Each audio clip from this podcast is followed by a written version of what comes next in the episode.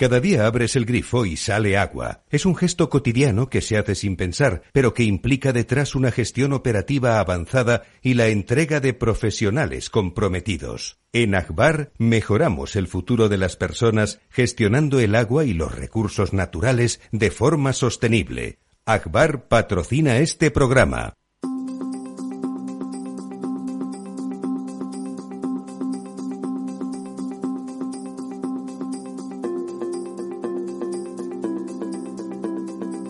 El Estado Ciudad, con Ramiro Aurín y Diego Jalón en Capital Radio.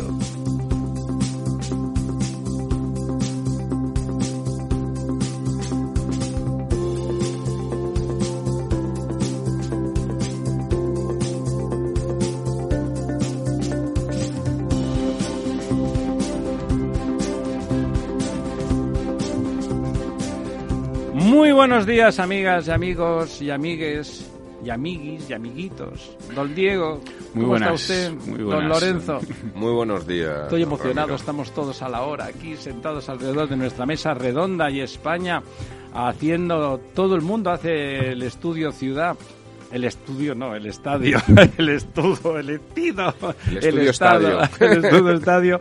Bueno, no hablemos de fútbol si no les importa. No se preocupe. Aquí todos somos de los que no nos gusta el fútbol hoy, pero para nada. o sea que sí, eso. Pues efectivamente, está todo el mundo hablando del agua y de la sequía y de los pantanos. Eh, bueno, dándose cuenta, eh, como siempre, que a pesar de que el agua sigue saliendo por los grifos, en casi todos sitios, en algunos ya solamente eh, a ratos, eh, hay un problema. Hay un problema, hay algo que hay que solucionar mientras algunos siguen proponiendo que hay que tirar los, eh, los pantanos porque son malos para los ríos y tal. Siempre sí, si el campo está mejor sin casas, si el- los ríos son más monos sin, sin pantanos y así todo el rato, ¿no? Y las playas sin puertos, si es verdad. Pero aquí estamos los seres humanos, vivitos y coleando, y por lo menos intentándolo, y por lo tanto, pues habrá que hacer las cosas bien, lo mejor posible, pero habrá que hacer las cosas. Hoy es noticia, entre comillas y de broma, que, hay sequía y que en España vamos a recordar esa cantidad que tan machacona y plastamente recordamos permanentemente, que es que sin pantanos España recogería y aprovecharía el 8% del agua de lluvia y que con pantanos el 40%. Eh, a pesar de esos pantanos y de ese 40%, hoy estamos en situación de emergencia en muchos lugares. Eh, bueno, pues eh, aplíquense el cuento.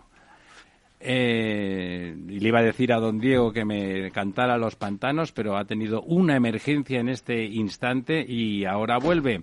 Eh, Bueno, a mí sí me gustaría hablar, lo digo porque el tema de la sequía es un, sequía, es, es un problema realmente profundo, no solo en nuestro país, sino no, internacional. no, es, es mundial, Hay claro. imágenes que vienen de zonas como California. Que, Bueno, que- que- esos tienen sequía más bueno, frecuentemente llevan- y no, más no, es que ferozmente llevan, que nosotros. llevan los últimos cuatro años realmente con una sequía muy profunda y en prácticamente casi todo el estado, menos algunas zonas del norte, ¿no? Es decir, es peligroso. Y estaba pensando, fíjate, me estaba viniendo a la cabeza una cosa muy bonita de cómo la naturaleza se, se regula y cómo la tecnología también va en esa, en esa dirección de coger de un árbol sagrado que hay en la isla del Hierro, que es el, el árbol del, del Garoé. No sé si...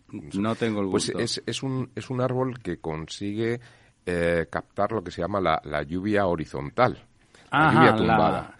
Bueno, eso pasa también en, en La Gomera, que viven de la, de la No, niebla, es- de la niebla húmeda. es- en el hierro está el garoé, el, el- el- el- el árbol este sagrado, que lo que hace es que absorbe el agua de la, del Por las hojas, sí. Y de hecho hay tecnología que yo últimamente la verdad es que me, me llamó mucho la atención y lo estuve, lo estuve mirando.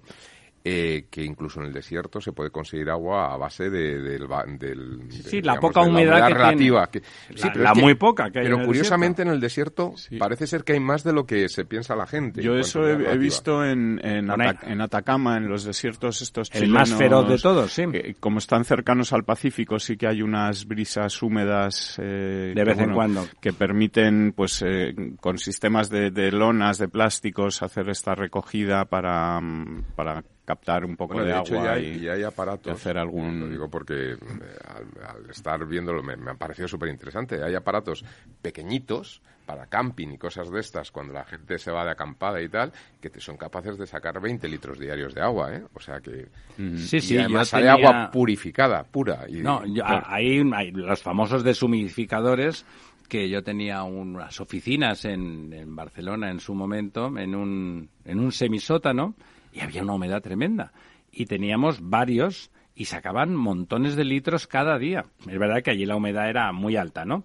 Pero, pero muchos, muchos litros, ¿no? Realmente la tecnología ahí funciona y bueno, y, y ahí está, hay que aprovecharla, ¿no? La tecnología no solamente no es mala, sino que es lo que nos ha permitido llegar a, a lo que somos. ¿Qué somos? No sé qué. Oiga, no, no, no se me vengan arriba. O sea, pues somos manifiestamente mejorables, pero éramos mucho peores. Pues nada, la situación de los embalses, eh, como ya teníamos previsto la semana pasada que iba a ocurrir, pues eh, sigue empeorando. Estamos ya en el 31,93, por debajo del 32%. De media. De media en el conjunto de España. Hemos perdido 345 hectómetros cúbicos en una semana, que es un 0,61%. Eh, y una de las, eh, por decir, apuestas o que les hice es que veríamos ya esta semana la cuenca del Guadalquivir por debajo del, Del 20. 20% y eh, ya no es que esté por debajo del 20%, sino que está en el 18,98, es decir, ya está por debajo del 19 también. Ha perdido esta semana 107 hectómetros cúbicos, un 1,32% menos de agua y es eh, bueno pues una situación eh, gravísima no Dramática Eh, ya, ¿no? luego si quieres comentamos un poco las implicaciones políticas también que ha tenido este asunto Eh, Sigo comentándote por cuencas, bueno, pues la cuenca del Tajo en un 35%, pierde 40 hectómetros cúbicos, la del Guadiana, que es la segunda peor en porcentaje tiene un 23%, con 22 hectómetros cúbicos menos. El Ebro en el 36%, eh, con 77 hectómetros cúbicos menos que la semana pasada. El Duero con 29,93, eh, 8, 8 hectómetros cúbicos menos que la semana pasada. Miño-Sil 43,70. 44 hectómetros cúbicos menos. Eh, la cuenca del Júcar, que sigue pues en una situación envidiable, con el 52% Qué cosas, qué cosas. de todas las grandes cuencas. Es bueno, eh, eh, hay muy pocas cuencas que estén por encima del 51%, o sea, del 50%. Nos tenemos que ir hasta Galicia Costa para encontrar la O sea, siguiente. mini es decir, cuencas, mini vamos. cuenca de Galicia Costa, pero vamos, la cuenca del Júcar ahí está con 52,21%. 1.486 hectómetros cúbicos embalsados y pierde esta semana 8. Guadalete Barbate 22%, Mediterránea Andaluza, que es de las mejores, bueno, la mejor de Andalucía si exceptuamos el Tinto, Diel y Piedras, que es una cuenca muy chiquitita, pues la Mediterránea Andaluza en el 37%, el Segura en el 33,96 es la única cuenca que crece esta semana, aumenta un hectómetro cúbico la cuenca del Segura. Galicia Costa con el 51,61, Cataluña Interna el 37,52, tiene 254 hectómetros cúbicos ahora mismo. Eh, y luego ya pues en las cuencas ya muy pequeñitas, Cantábrico Occidental 53, Tinto Diel y Piedras 65. Pero son muy, muy pequeñas. Cantábrico, sí, pues eh, a ver, entre todas estas que sumo, eh, no dan ni para un embalse grande de los de, de los de la cuenca del Guadiana, por ejemplo, ¿no? Entonces, eh, Cantábrico Oriental, eh, 49% y País Vasco Interno 15%, eh, 71%. Eh, situación, pues como, como ya estamos viendo en todos los medios de comunicación, que ahora se están, como tú decías, haciendo ya eco de esto en- como un problema, cuando, bueno, realmente... Cuando es una cuestión básica siempre en España, Sí, claro. y veíamos además que este problema se iba a producir, lo llevamos viendo desde hace Meses, desde ¿no? hace meses, ¿no? Que la situación pues iba a ser así, porque con la situación de partida de antes del verano, es decir, la situación que teníamos en mayo ya era muy mala, y evidentemente pues en junio, julio, agosto, septiembre mm, no son meses en los que los pantanos se recuperen, sino lo contrario. ¿no? vacían, se se vacían. van vaciando. Eh, estamos entrando ya en una parte, digamos, del ciclo, del ciclo hidrológico en la que en tanto en la media de los últimos 10 años como en el año pasado como en el año anterior pues las curvas empiezan, em, digamos, a estar ya planas y a empezar a subir, ¿no? Y la nuestra de este año, pues sigue en, en, caída libre. En caída libre, efectivamente, ¿no? Y está apuntando ya, pues, a, hacia unos mínimos que como no empieza a llover, pues vamos a echar muchísimo de menos no tener ese plan hidrológico que teníamos diseñado hasta que llegó el señor Zapatero y decidió eh, quitárselo de en medio para conseguir los votos de Esquerra Republicana, hay que llamarle de, por su nombre. de un partido marginal eh, y que, que bueno, pues que nos ha hecho en cierto modo estar en esta situación peor preparados de lo que podríamos haber estado si hubiéramos tenido además pues esas herramientas que son las infraestructuras no y es pertinente que recuerde usted el plan hidrológico nacional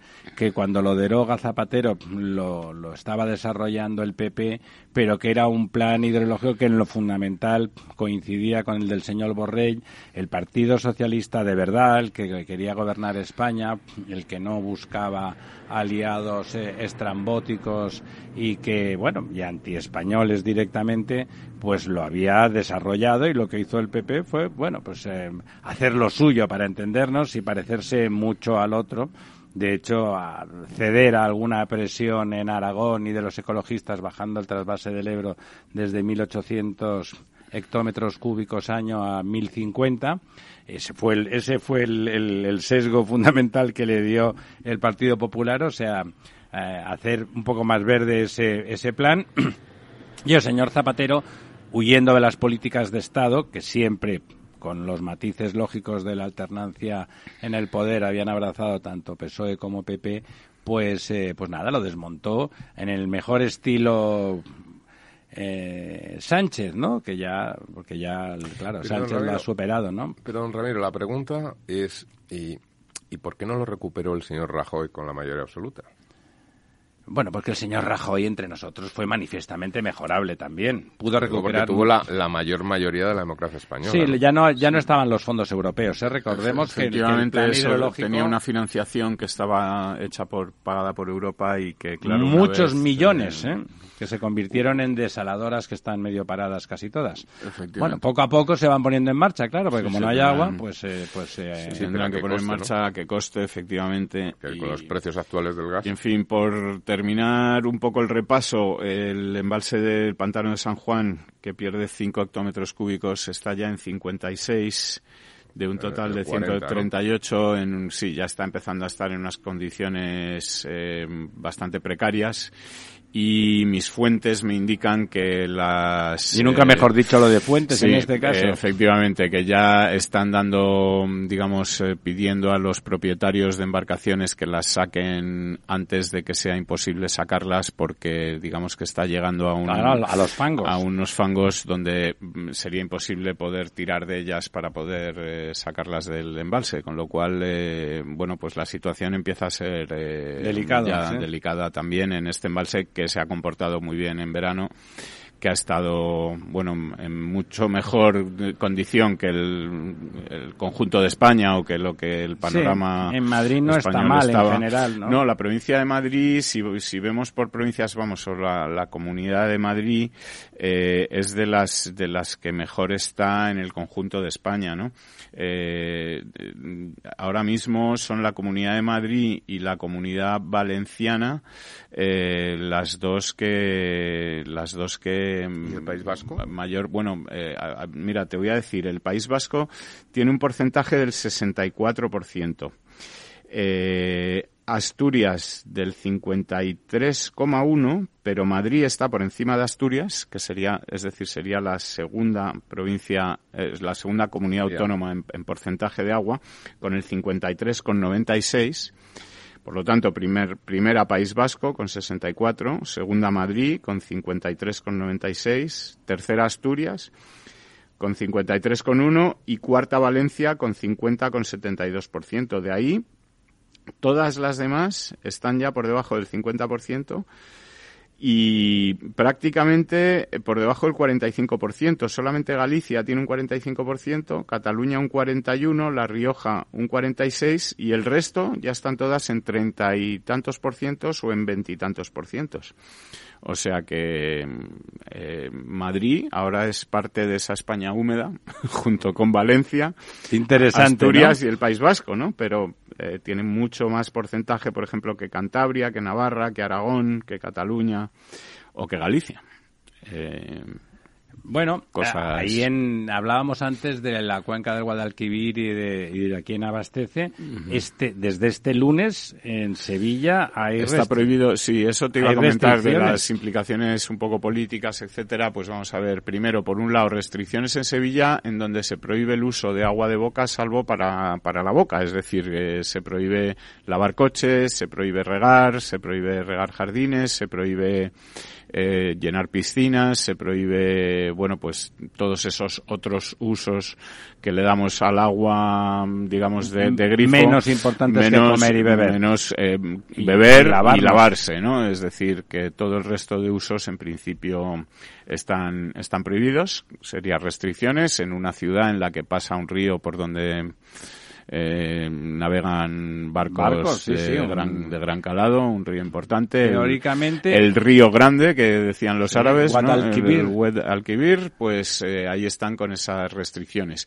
Y, otra y de 11 la- municipios más Sí. de la comarca. y otra de las implicaciones, bueno, digamos, eh, sociales, políticas de este, de este asunto es que el presidente de Andalucía, Juan Manuel Mar- Moreno Bonilla, ha pedido al Estado eh, que haga una aportación de 900 millones de euros en la cuenca hidrográfica del Guadalquivir, que es gestión pública del Estado, que a cambio él pondría de la Junta de Andalucía otros 900 para eh, todo un plan de infraestructuras que permita bueno, pues, eh, claro. gestionar mejor el agua, recoger más agua, llevar agua a aquellos sitios donde hace falta, depurar agua, reutilizar agua, etcétera. Enseguida han salido los intensitos de las redes sociales a decirle que como él ha bajado impuestos de patrimonio, ahora que- Tremendo, que tremendo. ahora no pida dinero porque se la tiene bien merecido, que son además los mismos intensitos que están encantados de que unos eh, de sus amigos se hayan llevado 700 millones de euros de la de los seres Y los mismos intensitos que no quieren y- obras hidráulicas porque el hormigón es muy malo. Efectivamente, así que bueno, pues eh, ahí estamos en esa situación complicadísima en Andalucía, muy complicada también. Bueno, y de insolidaridad incluso intelectual por parte de estos intensitos que son amigos de quien son amigos, claro, ¿no? efectivamente. De los defensores de, de los autores, de los productores de, de lo de los seres no era, no es robar, ¿no? Lo de los seres no es robar. Efectivamente. Claro, eh, este, ahí la decisión, recordemos, de la emergencia la da la Confederación, luego, digamos, de alguna forma se articula a nivel municipal y la, la emergencia, eh, aunque el señor Palop, Jaime Palop, que es el presidente de la Confederación y que es, que es ingeniero de caminos, que es un hombre que sabe de agua, no, no, es un valenciano competente en el ámbito ese. Eh, bueno, hay el- el plan de emergencia. Teodoro Estrella, el actual director general del agua, que es valenciano, fue el que empezó a desarrollar esos planes de emergencia justo en la cuenca del Júcar. Probablemente por eso está en buen estado, porque seguramente todas sus medidas de, gestión de los recursos son muy finas pero todas las confederaciones tienen ahora su plan de emergencia. En el caso del Guadalquivir, cuando baja de los 268 hectómetros cúbicos lo que hay en el entorno de Masesa, que es la empresa pública que gestiona el agua en Sevilla y su conurbación, los municipios de alrededor, eh, pues eh, se dispara. Y ahora mismo está en menos de 263, en 262 y pico y por lo tanto toca tal a pesar de eso ha, salido Palop a decir que a pesar de eso con restricciones y pensando en el agua de boca y de los ciudadanos. Hay, agua para un Hay para año y medio, sí. Pero bueno, claro, eso quiere decir dejando de regar, arruinando tal. O sea, evidentemente todos estamos de acuerdo que dejando primero, de lavar los coches. de lo primero es beber, comer y lavarse, obviamente. De limpiar las calles, que muchas de ellas se limpian también con, con, baldeo. con baldeo, efectivamente. Claro, que, si hay depuración, se puede regenerar, utilizar ese agua. Y fíjate, otra de las graves consecuencias de esta sequía eh, es que mm, la previsión es que la cosecha de aceite de este año eh, se reduzca al 50% de la de, años anteriores o incluso menos. Sí, sí, es muy sensible el olivo a eso. sí, porque la aceituna no engorda, eh, la aceituna se recoge a final de año, en noviembre, diciembre y parece que como no cambie mucho la cosa y ya no sé ni siquiera si estamos a tiempo de que con lluvia mm, bueno algo siempre hace. Eh, efectivamente ahora por lo menos que no empeore más desde luego. pero ya eh, la cosecha de aceite, pues eh, como decía, la mitad de la producción, esto hará que los precios se disparen, se disparen. efectivamente, y pues que volvamos a, a otras eh, opciones, ¿no? Pero también tenemos que tener en cuenta que el girasol, por ejemplo, que era un recurso habitual en este, bueno, cuando sí, cuando no hay oliva, pues eh, aceite de girasol, está también disparado, es decir, estamos viendo el litro de aceite de girasol a tres y pico euros. Eh, que es precio de aceite de oliva. es precio de aceite de oliva eh, y, en fin, bueno, pues no está la cosa la cosa sencilla y ante todo esto, pues luego igual nos quiere comentar Lorenzo la maravilla de estos presupuestos estos eh, que ha anunciado el gobierno a bombo y platillo como gran noticia que se ha puesto de acuerdo el gobierno con el gobierno. Claro, pero eso, que eso es lo peor. Saber que se han puesto de acuerdo garantiza que son malos. Han conseguido ponerse de acuerdo. No, no deja de ser curioso que anuncien como noticia que el gobierno ha presentado unos presupuestos, no que los haya aprobado ni que haya conseguido apoyos ni nada, sino que haya podido presentarlos, ¿no? Es decir, que se hayan puesto de acuerdo entre por rematar, los socios como ahí los presupuestos de mayor gasto público en este momento de crisis inminente. Efectivamente, Fantástico. De eso, como eso merece mucho mucho ratito. Lo dejaremos justo para después de, de, la publicidad. Y antes, para rematar el tema de la sequía, o sea, no solamente en España, antes lo comentaba lo comentaba Lorenzo, que, que es, es, mundial, ¿no? El tema de la sequía. En Europa se calcula que es la peor sequía en 500 años. Claro, aquí en España eh, la sequía estamos más acostumbrados. Exacto. Aquí decíamos, bueno, es la tercera en, desde el 61, ¿no? Bueno, en, en, Europa, fíjense ustedes. en 500 en 500 años. Fíjense ustedes la diferencia, ¿no? Como decía un italiano que yo conocía, ah, vaya. Ma España una terra bruciata, que quiere decir quemada, ¿no? Bueno, es verdad que no en todos sitios y no siempre, pero es cierto que la, bueno, pues que, que España eh, tiene ahí problemas graves. Eh, hay en Sevilla, en Sevilla, por parte del gobierno del señor Moreno, que nombraron, creo que ya lo comentamos, a don Ramiro Angulo, un ingeniero de caminos, eh, director de una agencia del agua que han, que han desarrollado, digamos, son conscientes, hay un problema en Andalucía con el agua, sí, en más sitios de España también, por supuesto.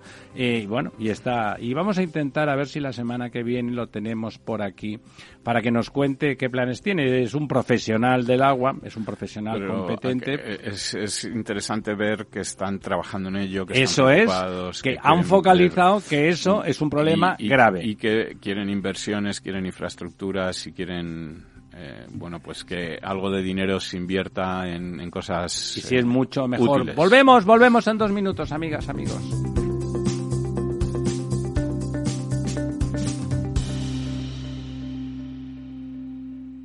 El Estado Ciudad, con Ramiro Aurín y Diego Jalón en Capital Radio. ¿Traerías tu hipoteca a Cuchabank si te mejoramos las condiciones? Consúltanos directamente. Cuchabank, tu nuevo banco. Más info en cuchabank.es.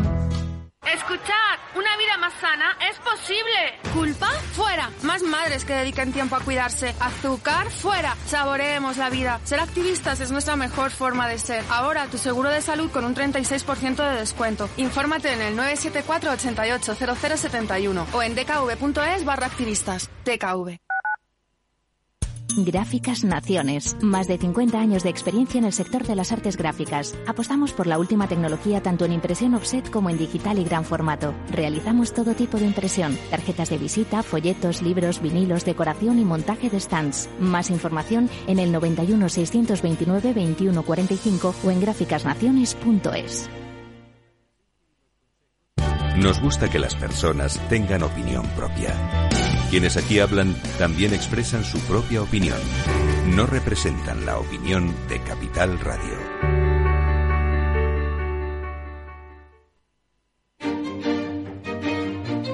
Valor Salud. Tiempo de salud. Su actualidad, sus personas, sus empresas. Todos los viernes a las 10 de la mañana en Capital Radio, con Francisco García Cabello.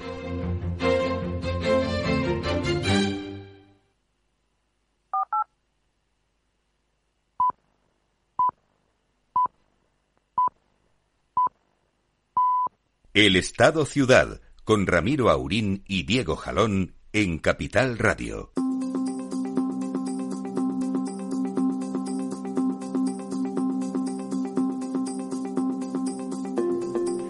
Bueno, pues aquí estamos de vuelta. Don Lorenzo, lo prometido es deuda. ¿Qué, qué, se ha mirado usted los presupuestos? Bueno, he visto que, que han hecho unos presupuestos expansivos. Eh, Le primero, vamos a empezar por el principio, contextual. En esta coyuntura, eh, lo de unos presupuestos expansivos que no son de inversión, porque no son de inversión, son de gasto, que es distinto. Básicamente gasto social. Eh, ¿Eso qué, qué sentido tiene? Bueno, pues eh, lo primero de todo tiene un sentido electoralista bastante evidente, ¿no? Eh, porque el año que viene es un año electoral, no solamente a nivel autonómico y municipal, sino también a nivel estatal, ¿no? Por lo tanto, hay un sentido político, digamos, más que de mm, raíz económica, ¿no? Sí que es verdad que estamos inmersos en un proceso de una evolución de una política monetaria contractiva, y que por tanto esto implica una, un elemento que, que, contrae la demanda y por lo tanto una situación de menor crecimiento, incluso recesión. Eh, una política expansiva fiscal pues podría compensar en parte esto. Lo que ocurre que, claro, esa medida contractiva se debe a una subida de tipos de interés. Claro. subida de tipos de interés eh, en un país que arrastra un déficit público importante y que no, no parece que se pueda solucionar, pues eh, implica un incremento de deuda, un nivel de endeudamiento que históricamente nunca hemos tenido. Eh, en parte por, por todo el endeudamiento que, hizo falta durante la pandemia, pues realmente esto complica mucho la situación en los mercados, ¿no? Obliga a que el Banco Central Europeo siga comprando deuda pública de los países miembros, porque si no la cosa se puede complicar realmente, ¿no? Y ponerse muy serio el coste del endeudamiento a futuro, ¿no? Por lo tanto, a priori, pues da un poco de miedo, ¿no? Es decir, si esa política expansiva se basa, como bien has dicho tú, en, en, en, una serie de partidas de inversión, pues esa inversión tiene sus contrapartidas, ¿no? Es decir, que, que efectivamente tiene un efecto multiplicador en la economía que permitiría pues compensar más ese efecto contractivo de la política monetaria. Pues estamos en una situación compleja, ¿no? Vemos cómo las decisiones de tipo, mm, bueno, pues político, eh, de alguna forma están condicionando las de tipo económico. Lo hemos vivido en Inglaterra. Inglaterra ha hecho también una política fiscal expansiva muy agresiva, la señora Truss. En han frenado, no, ha llegado a Con una bajada de impuestos, eh, que, es la otra manera. Don Lorenzo, lo ha anunciado y en una semana reculado. Ha tenido que recular porque los mercados lo han, triturado, ¿no? no ha reculado en una, en una parte, ¿no? En el tax de rich, esto de, bueno, de, subir, de no reducir impuestos a las, eh, digamos, partes más altas de la escala, pero aún así eh, hay una reducción de impuestos en Gran Bretaña, ¿no? Es decir, que no es... Sí, pero la, respuesta inicial de los mercados es ver que realmente cuando se hace una política fiscal expansiva hay que poder financiarla. Y una situación de complejidad de los mercados creciente, ¿no? Pues hay que ver hasta qué punto el Banco de Inglaterra puede estar comprando deuda pública, es decir, eh, es la situación que va que, vamos a vivir. Eh, en España, por ejemplo, también los bancos Eso han aplique usted la cuestión a España, que lo entienda. Sí, de manera velada los bancos han, han amenazado con no acudir a las subastas de deuda, ¿no? Esto implicaría que, que el mecanismo de compra por parte del Banco Subiría el precio, claro Sí, porque los, los, eh, los market makers, ¿no? Eh, si dejan de acudir a esas subastas y compran la deuda, que luego ellos descuentan en el Banco Central Europeo, es decir, el Banco, en realidad se lo traga el Banco Central Europeo, que lo hace con, con, sin ningún tipo de haircut, ¿no? Entonces, claro, llega un punto en el que si esto se rompe por la parte de, del sistema financiero, eh, no funciona la correa de transmisión del Banco Central Europeo, es decir, que hay elementos de, de, incertidumbre, por lo menos, como para decir que, hombre, no son tiempos ni situación para tomar decisiones estrictamente políticas. Eh, y estoy hablando en el buen sentido del término, que decir que decisiones políticas son todas las decisiones a tomar en cuanto a medidas de política. Ideológicas, usted, usted quiere decir ideológicas. Efectivamente, ¿no? Y sobre todo tan condicionadas a, tan a corto plazo como son cinco meses, ¿no? son las elecciones de, de, mayo, que yo creo que es básicamente donde se claro, está concentrando, claro. ¿no? Entonces, bueno, pues esto puede tener consecuencias muy negativas a nivel económico, ¿no? Y la subida del, del sueldo de los funcionarios, más el recorte, cada vez trabajamos más, pero a los funcionarios dicen, usted venga aquí, va usted a cobrar, seguro, no le vamos a echar nunca, y además va a trabajar eso, cada eso vez soy, menos. Soy un poquito más crítico, porque uno de los problemas que tenemos con la inflación es lo que se llama la inflación de segunda, de segunda vuelta, ¿no? Es decir, el hecho de que se produce una inflación de costes, que, que no es culpa de España, que es la que va en cascada, digamos. internacional, esto implica la subida de los costes energéticos, esto tiene una correa de transmisión porque todo se mueve con energía, entonces al final suben todos los costes, pero claro, ese segundo salto yo creo que habría que analizar un poquito más los datos antes de dar ese paso tan agresivo. Me explico. y también lo digo por los sindicatos. La inflación en España lleva dos meses bajando. El mes de agosto y el mes de septiembre. Aunque la inflación está en el 9%. La subyacente sigue en el 6,2%. La interanual, ¿eh? aunque la inflación está en el, en el 6%, eh, perdón, el 9% de la interanual, la que llevamos acumulada del año es el 5,3%. Y en el mes de marzo, que es cuando se produce el efecto de, del inicio de la guerra, se produce una subida intermensual de 3%. Es decir, que de, de ese 5.3 que llevamos acumulados de año, 3 puntos se deben a una situación que es un shock exógeno, externo, sí. exógeno como es una guerra, ¿no? Una invasión de un país por otro, eh, muy cerca de España, ¿no? En Europa. Por lo tanto, si quitáramos ese efecto exógeno, estaríamos en un 2,3 acumulada. Es verdad que quedan tres meses. Pero digamos que la inflación no justifica tanto una presión salarial tan fuerte, ¿no? Eh, en, y sobre todo en, en, determinados sectores donde no queda margen de maniobra. Es decir, la subida de los funcionarios, bueno, pues de alguna forma les está condicionando para el resto de su vida, porque ya no hay posibilidad de luego el año, si bajaran la, la inflación o bajaran Eso el no, ahora les quítale algo ahora. ¿no? Eso, o sea, cuando la inflación es negativa no se baja, ¿no? Por lo tanto... Es evidente que está siendo electoralista para asegurar una bolsa de bueno, de votantes, eh. Yo creo que habría que hacer un análisis más profundo, ver un poco cuál es la evolución real. Yo entiendo que hay una pérdida, ha habido una pérdida eh, significativa de poder adquisitivo por los funcionarios y de todos los trabajadores en los últimos años. Y sí, que eso de, de, de hecho, los demás que... trabajadores, incluso, además de poder adquisitivo, incluso han perdido el trabajo. Sí, no, pero quiero decir que las políticas de renta lo que llevan, y bueno, en parte es lo que está se, se está planteando, ¿no? Pero se podría hacer a más largo plazo. Es decir, bueno, se ha, se ha perdido un poder adquisitivo determinado, eso se puede fijar, y decir, bueno, pues hemos perdido un 10, un 15, un 20, lo que sea, ¿no? Y de, bueno, pues vamos a intentar, si ceñimos bien las, las, las, la, la, evolución de la inflación y tratamos de ajustarlo de una manera razonable, vamos a distribuirlo esto en una serie de años. Es decir, hagamos que dentro de siete años, por poner un ejemplo, ¿no? Recuperemos el poder adquisitivo, pero vamos a intentar no presionar en un momento que es, que es complicado, ¿no? Entonces, bueno, pues si la inflación ahora es un 9 y pero el año que viene baja a un 5 y al siguiente es un 3, pues a lo mejor hacemos una subida de un 4, ¿no? Y, vamos un poco evolucionando y lo alargamos incluso cuando la inflación esté contenida por debajo del 2 y compensamos esa pérdida de poder adquisitivo. Yo creo que esto es tener visión de nuevo a largo plazo. Bueno, política de rentas, ¿no? O pacto de rentas. Eso es, es un pacto de rentas. Está ¿no? este Ver gobierno. Cómo se traslada a claro, futuro Un subidas. gobierno que criminaliza a una parte de, de la población simplemente porque, claro, el señor Ortega, Mancio Ortega, después de trabajar tantos años, se ha hecho rico, lo cual quiere decir que es un sinvergüenza, según algunos. Y así se penaliza y se criminaliza una parte de la población. El empresariado también tiene, está bajo sospecha por el mero hecho de serlo. ¿Está capacitado este gobierno, don Diego, para hacer un pacto de, de rentas? Está capacitado este gobierno para hacer algo, ¿no? Para, en fin, eh, no lo sé. Yo creo que eh, eh, el, el, simple hecho de, de, esta subida que ya le da a los funcionarios es un, un, un grave obstáculo para, para poner eh, claro que van a decir los trabajadores, ¿no? Eh, el, asunto de impacto de rentas, es decir, por qué los funcionarios públicos que además digamos son economía no productiva y a los que los trabajadores mantienen con sus impuestos y tienen ninguna incertidumbre sobre su puesto de trabajo, o sea que deberían de ganar más en proporción los, otros, a los que los trabajadores y además es una subida lineal, es decir, eh, el funcionario que cobra, eh, por decirlo algo, está en el, en, el tope de la escala, También, tiene esa subida del mismo 3,5% que el funcionario que menos cobra, ¿no?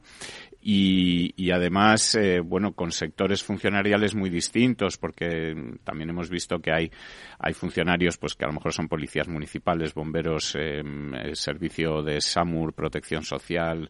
Eh, ¿Pero todos esos están afectados por esa subida? Sí, están afectados todos como funcionarios, porque sería una subida general, pero que digamos, que, que, que, digamos que a lo mejor no debería ser una subida que fuera de esta manera lineal, ¿no? Sino o sea, no es solamente para las administraciones del Estado, es para todas las administraciones. Para todas las administraciones públicas. Esto es una patata caliente. autonómicas también. Esto es una patata caliente que le coloca que le coloca el gobierno a las comunidades autónomas y a, y a los ayuntamientos, porque tienen que subir. Eh, o sea, más recentralización, ¿no? Pero fíjate, fíjate. Y, y, además, eh, y, y, perdona que acabo, eh, esto se suma también a la anunciada subida de las pensiones a, al, al 8,5% eh, también de manera lineal, es decir, que suben todas las pensiones, tanto el que cobra la máxima como el que cobra la pensión mínima no contributiva. es decir, que aquí este discurso que nos vienen colocando del apoyo a las clases más desfavorecidas y el...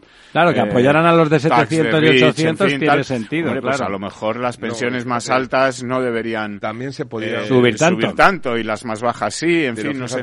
Donde, también se podía haber puesto sobre la mesa hacer una especie de estructura de política de, de, política de rentas también son las pensiones. de hecho, decir, bueno, ha habido una pérdida de poder adquisitivo, es obvio, pero no subir como el IPC, sino decir, bueno, pues vamos a intentar no perder poder adquisitivo a cinco años vista, pero vamos a tratar de compensar años vacas gordas con vacas flacas. en estos momentos es un momento malo, pues este año subimos un 5. Eso es un pacto de rentas. es un pacto de rentas que afecte a otro tipo de empleado público, entre comillas, que son los funcionarios, aunque estén exentos de trabajar, ¿no? Pero de alguna forma son, son, sí, son pasivos. Son recursos, son pasivo que está, que está ahí y bueno, pues yo creo hay que, que pagar y me parece eso bien, se claro, podría haber todos. tenido un elemento más imaginativo o haber hecho eh, una política de rentas eh, sesgada un poco por rentas más bajas, que es lo que se está diciendo. Es decir, bueno, vamos a ganar a que en cinco años todo el mundo mantenga el poder adquisitivo, pero iniciamos con subidas mayores en las rentas más bajas, más Porque, bajas. En que vamos compensando con años donde la inflación se el, controle. El que tiene una renta más alta también es, eh, tiene más capacidad de absorber esa pérdida de, poder eh, obviamente. adquisitivo que el que el tiene que una cobra pensión de 500 euros. O, o ¿no? Pues, 700, 800, eh, sigue. No, tiene margen de maniobra. En cambio, el de 2015 Ahora lo que vamos a escuchar mucho todas estas semanas es eh, la coletilla de los chamanes fiscales, eh, que es la que introdujo la ministra eh, Irene, eh, perdón, María Jesús eh, Montero, eh, que ahora ha repetido ya Pedro Sánchez también. Pedro Sánchez ha dicho brujos, igual le han indicado estos eh, comunicólogos que tiene por allí que lo de chamán puede ser despectivo con alguna etnia Claro. iberoamericana, Brujo esta- no. tal, pero que brujo mejor, y entonces ahora habla de brujos, y que se supone que son todos aquellos que, que eh, critican Lo que hacen ellos. la política fiscal y recaudatoria de este gobierno, así que en cierto modo don Lorenzo ahora se estaba ya convirtiendo Chamanizando. en- chamanizando y, y bueno pues eh, chamanizando. no hay no hay mm, digamos más que esto pero por, por otro lado estamos viendo como todos los varones socialistas que esos también manejan sus encuestas y sus cositas pues están en, en, en, digamos la, la versión contraria no lo último ha sido Bueno, ya- yo creo que esto tiene un perfil electoralista. lo Están comprando votos, lo- ¿no? Sí, pero digamos que el gobierno está eh, con una teoría, ¿no? De comprar los votos, bueno, pues de las pensionistas, los funcionarios y que con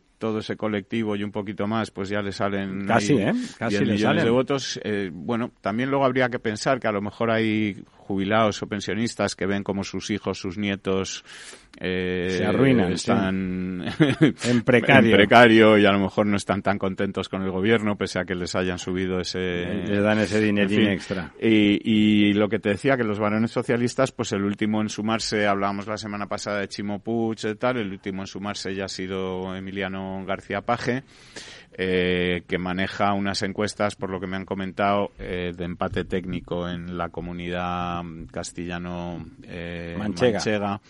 eh, prácticamente en un 39% están el PP y el PSOE en esta comunidad hay un límite del 5%, es decir, que sin un 5% de los votos no se accede a, tener diputados. Y los únicos tres partidos que superarían este porcentaje serían PSOE, PP y Vox. Y la suma de PP y Vox, eh, según casi todas las proyecciones, pues da eh, esa mayoría absoluta suficiente para sacar a, a Paje de de la presidencia. Sí, que curiosamente es el de los que ha sido más crítico con el eh, señor Sí, por eso esta semana ya se ha declarado autónomo de, del, partido. y está anunciando también por rebajas fiscales que van pues hasta los 30.000 euros, esa deflación de la inflación en, en el impuesto de la renta en los tramos comunitarios, etcétera. También hizo el presidente de Extremadura, que ha pasado un poco más desapercibido, porque este ha hilado muy fino, porque en vez de hablar de reducción de impuestos, ha hablado de reducción de tasas y precios públicos, ¿no? Sí, sí. Eh, bueno, para no contra, para no poner nervioso, al, señor de la porra. Al señor Sánchez. Entonces, bueno, pues ahí están todos. Sí que es verdad que en estos presupuestos eh, lo que no se mantiene o no está previsto de momento, eh, eh, a ver, estamos hablando de unos presupuestos que todavía no son. Es decir, que, lo que estamos aquí celebrando, como te decía, es el, anuncio de que el gobierno ha sido capaz de presentarlos, de presentarlos. Luego tendrá que pasar por caja en, con Esquerra. País Vasco y Cataluña. Sí, luego tendrá que pasar por caja en, en Esquerra, en el PNV, en Bildu, en todos estos eh, estas malas compañías que decía. en Bildu no piden dinero, piden presos sí, bueno, liberaciones de tarras. Veremos cómo acaba el tema, pero de momento, por ejemplo, lo que no figura es eh, mantener esta subvención a los precios de los combustibles, estos famosos 20 céntimos que estamos disfrutando. disfrutando eh, con nuestro dinero, eh, no nos olvidemos, y eh, tampoco figura la reducción o mantener la reducción del IVA y el gas, que recordemos son todas medidas temporales. eh, que están de momento establecidas hasta el 31 de diciembre de este año y que por lo tanto si no se a lo mejor duran hasta el 30 de junio. Si no se renuevan casualmente. si no se renuevan pues bueno depende de lo que ocurra en los mercados no sí efectivamente si no se renuevan el día 31 de diciembre pues el día 1 de enero de 2023 dejarán de estar en marcha. Sí que está me juego con usted lo que quiera a que duran hasta el 30 de junio. Bueno eh, seguramente por lo menos hasta el 28 de mayo. Bueno lo digo para que no sea tan escandaloso verdad ¿Eran el 19 de mayo las, elecciones? No, creo que son el 28. Sí, a mí me suena el 28. Creo que son, que son el 28 de mayo. Eh, entonces, lo que sí que figura en estos presupuestos es prolongar, eh, digo, de los asuntos un poco que nos afectan más a nosotros de cerca, es prolongar los abonos gratuitos en Renfe y en cercanías. Eh, esto sí está recogido.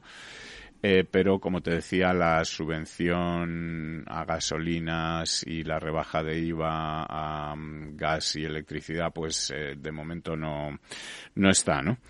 Eh, vamos a ver eh, cómo, cómo se articulan al final y qué enmiendas claro de hecho eso es eso es dinero o sea que deberían de contemplar los presupuestos si tuvieran la intención de continuar con ello efectivamente no tendría que estar en los presupuestos es dinero no es poco. Igual que tendría que estar esta subida del presupuesto de defensa que tampoco figura pero que ya parece que se ha anunciado que se va a hacer vía gastos extraordinarios para o sea, sabiendo que se va a hacer para no molestar a uno molestar a a los que no, a la muchachada feliz, pues, eh, bueno, pues no se han incluido como tal en el Ministerio de Defensa, pero sí parece que el compromiso de, de Sánchez que, y su proyección internacional a la que fía no se presupuesta se va a hacer sin presupuestar. posible impresionante.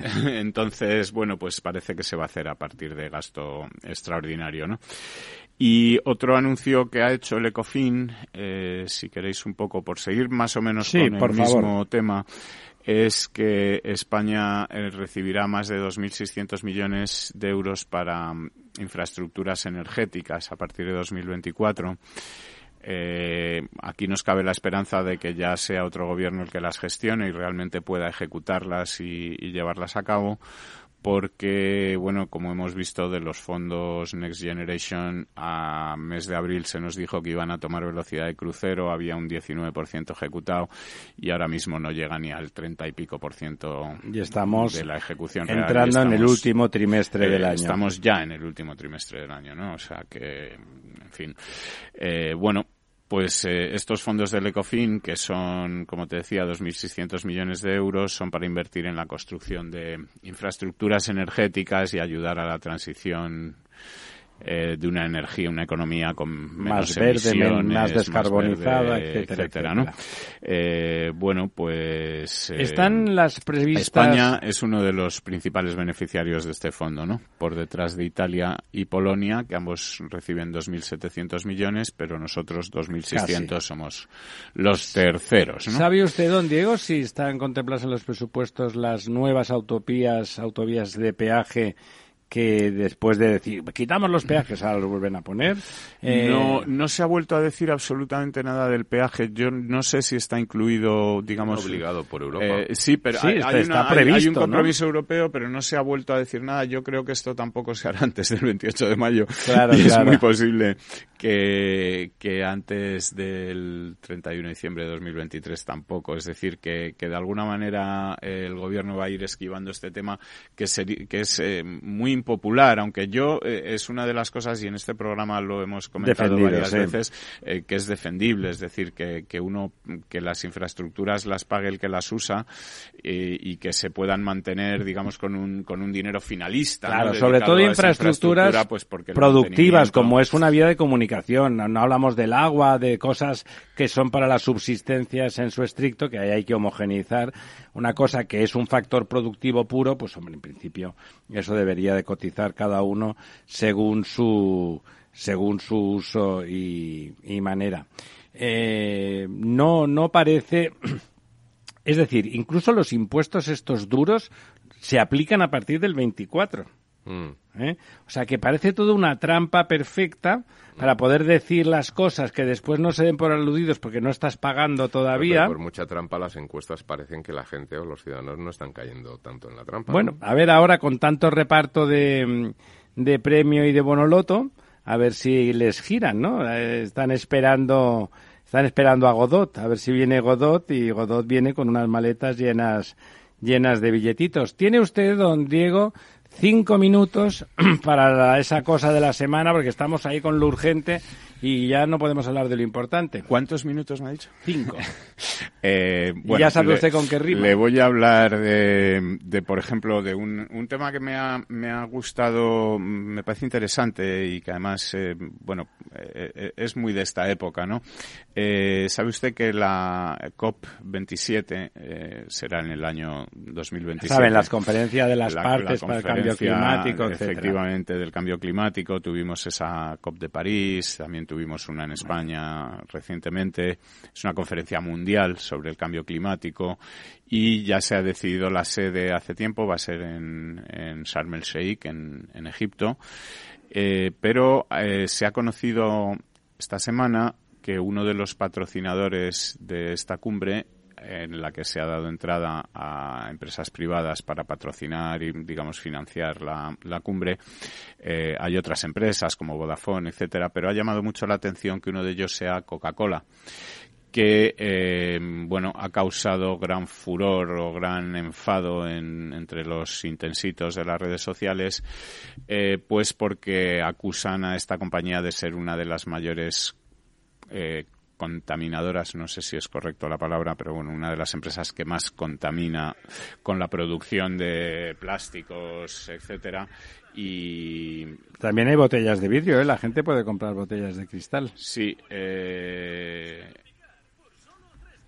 la, la empresa Coca-Cola la empresa Coca-Cola es una de las eh, eh, empresas que está bueno pues eh, digamos cambiando ese modelo de, de, plástico. de plástico por por otras bueno y haciendo un esfuerzo para ser emisiones cero y hacer bueno pues compensar compensar estas emisiones etcétera y eh, bueno, pues aquí es un poco el dilema entre si eh, se trata de una operación de greenwashing, de, de esto de intentar parecer verde cuando uno no lo es, o si realmente pues es una implicación de la empresa privada que es muy necesaria eh, que, la empresa privada se, se, implique no para la lucha contra el cambio climático no y que deberíamos todos apoyar pues eh, por supuesto. Este, pero eso ahí en, general en este España la mayoría de las empresas que más esfuerzos están haciendo son empresas privadas.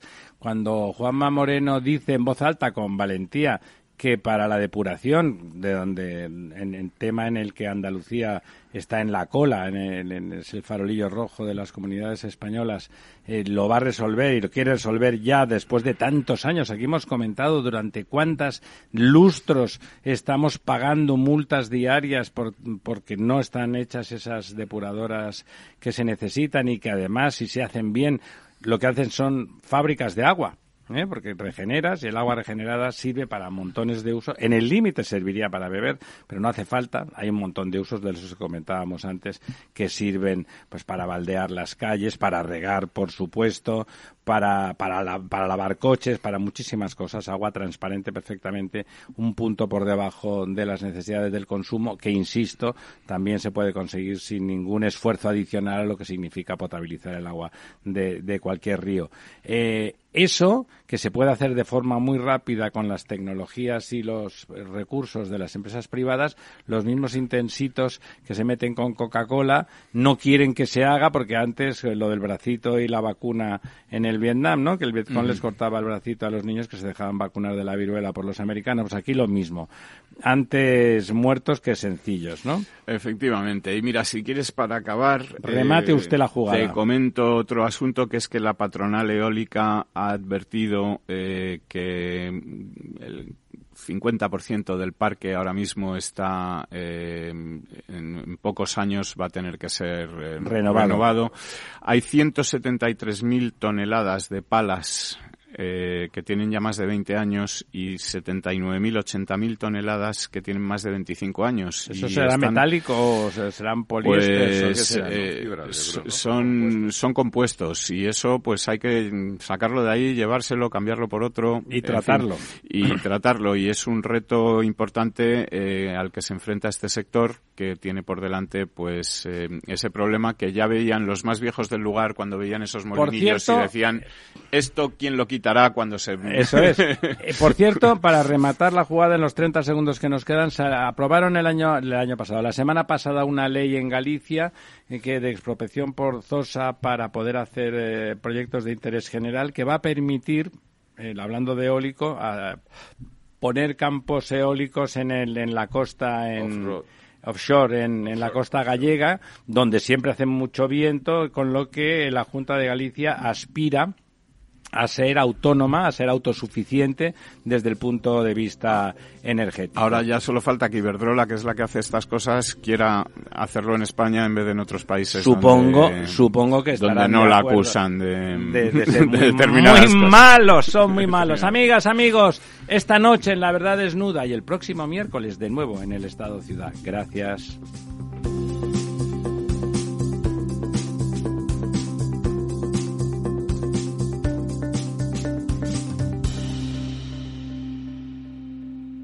El Estado Ciudad, con Ramiro Aurín y Diego Jalón en Capital Radio.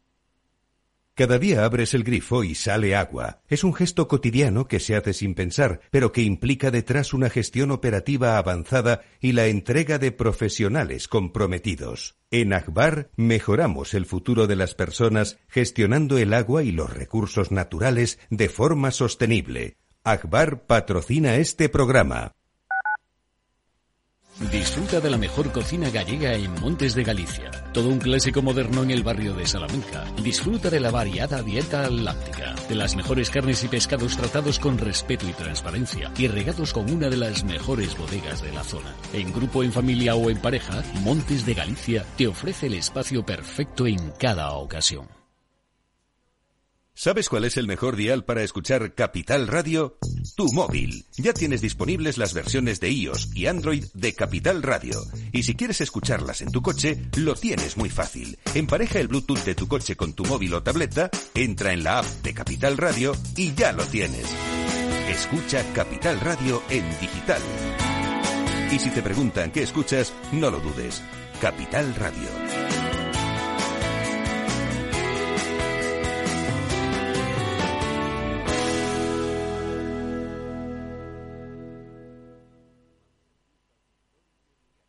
Esto te estás perdiendo si no escuchas a Luis Vicente Muñoz en Capital, La Bolsa y la Vida. Antonio Garamendi, presidente de la COE. Habría que evaluar, eh, y para eso también está la mesa, nos podríamos sentar, y me da igual si hubiera que cambiar la ley, un salario mínimo que se acogiera o que se acoplara eh, a cada uno de los territorios de este país, porque la realidad es que la propia negociación colectiva también va en función de esos territorios. Es diferente cuando vemos el convenio del metal, por ejemplo, pues de Vizcaya es muy diferente al convenio del metal de otra provincia, e incluso del propio País Vasco. Y yo creo que esa es la realidad eh, y es por eso por lo que estamos diciendo este tema. No te confundas. Capital, la bolsa y la vida con Luis Vicente Muñoz, el original.